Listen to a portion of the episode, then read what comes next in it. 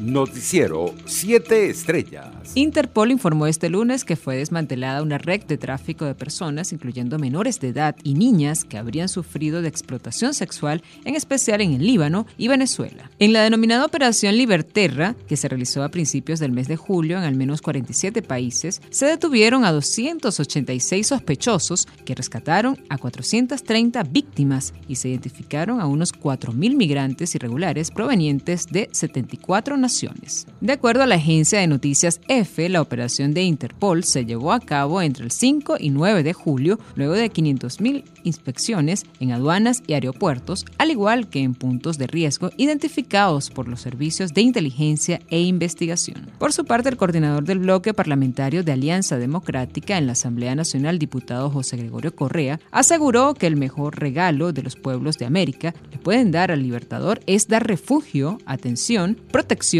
y sobre todo buen trato a los venezolanos que se encuentren en sus países. Por su parte, el embajador de Estados Unidos para Venezuela, James Story, exigió este lunes la liberación del periodista Ronald Carreño tras nueve meses de su detención. Hoy, Roland Carreño cumple nueve meses de detención injusta. Un gobierno democrático respeta e incluye a la prensa no busca intimidarla y mucho menos encarcelarla. Roland Carreño y muchos otros deben estar libres, indicó el diplomático en su cuenta en Twitter. El Servicio Administrativo de Identificación, Migración y Extranjería, SAIME, informó que durante esta semana de cuarentena radical solo realizarán trámites de cedulación y las atenciones al público para renovación del pasaporte estarán paralizadas para evitar aglomeraciones. Internacionales. La aspirante presidencial de Nicaragua de la oposición, María Asunción Moreno informó el domingo de que decidió salir del país ante el acoso, la persecución y la amenaza de encarcelamiento por parte de la dictadura Ortega Muriño. Por su parte, la integrante de Alianza Cívica por la Justicia y la Democracia de Nicaragua, Daisy George, denunció en sus redes sociales que su residencia fue allanada este lunes y su hijo se encontraba desaparecido. Es increíble, pero verdad, ya allanaron mi casa de habitación. No sé dónde está mi hijo, tampoco cuántas destrucciones han hecho.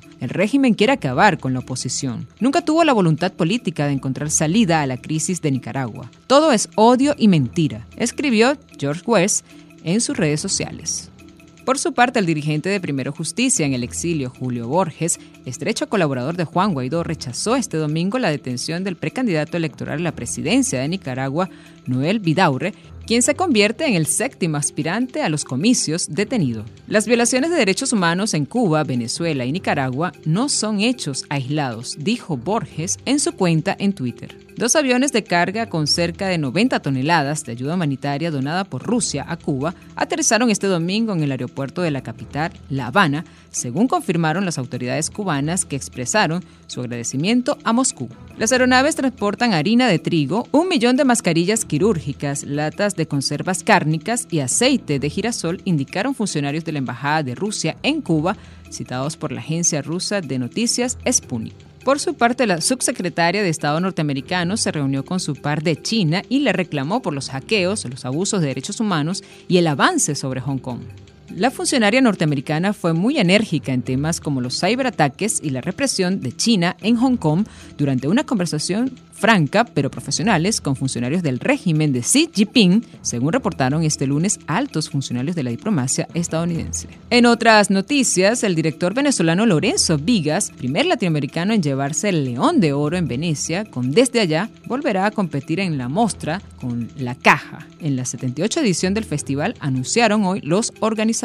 Economía. El Tribunal de Cuentas de España archivó la investigación incoada en junio a raíz de una denuncia del Partido Ciudadano por el rescate de la aerolínea de capital venezolano-español Plus Ultra por 53 millones de euros por parte del Fondo de la Sociedad Estatal de Participaciones Industriales informaron a la agencia Europa Press fuentes de la formación denunciante. Descarta así la tesis de la formación naranja sobre un presunto menoscabo de fondos públicos por parte de los ciudadanos. Está previsto presentar un recurso contra esta decisión, añaden las mismas fuentes.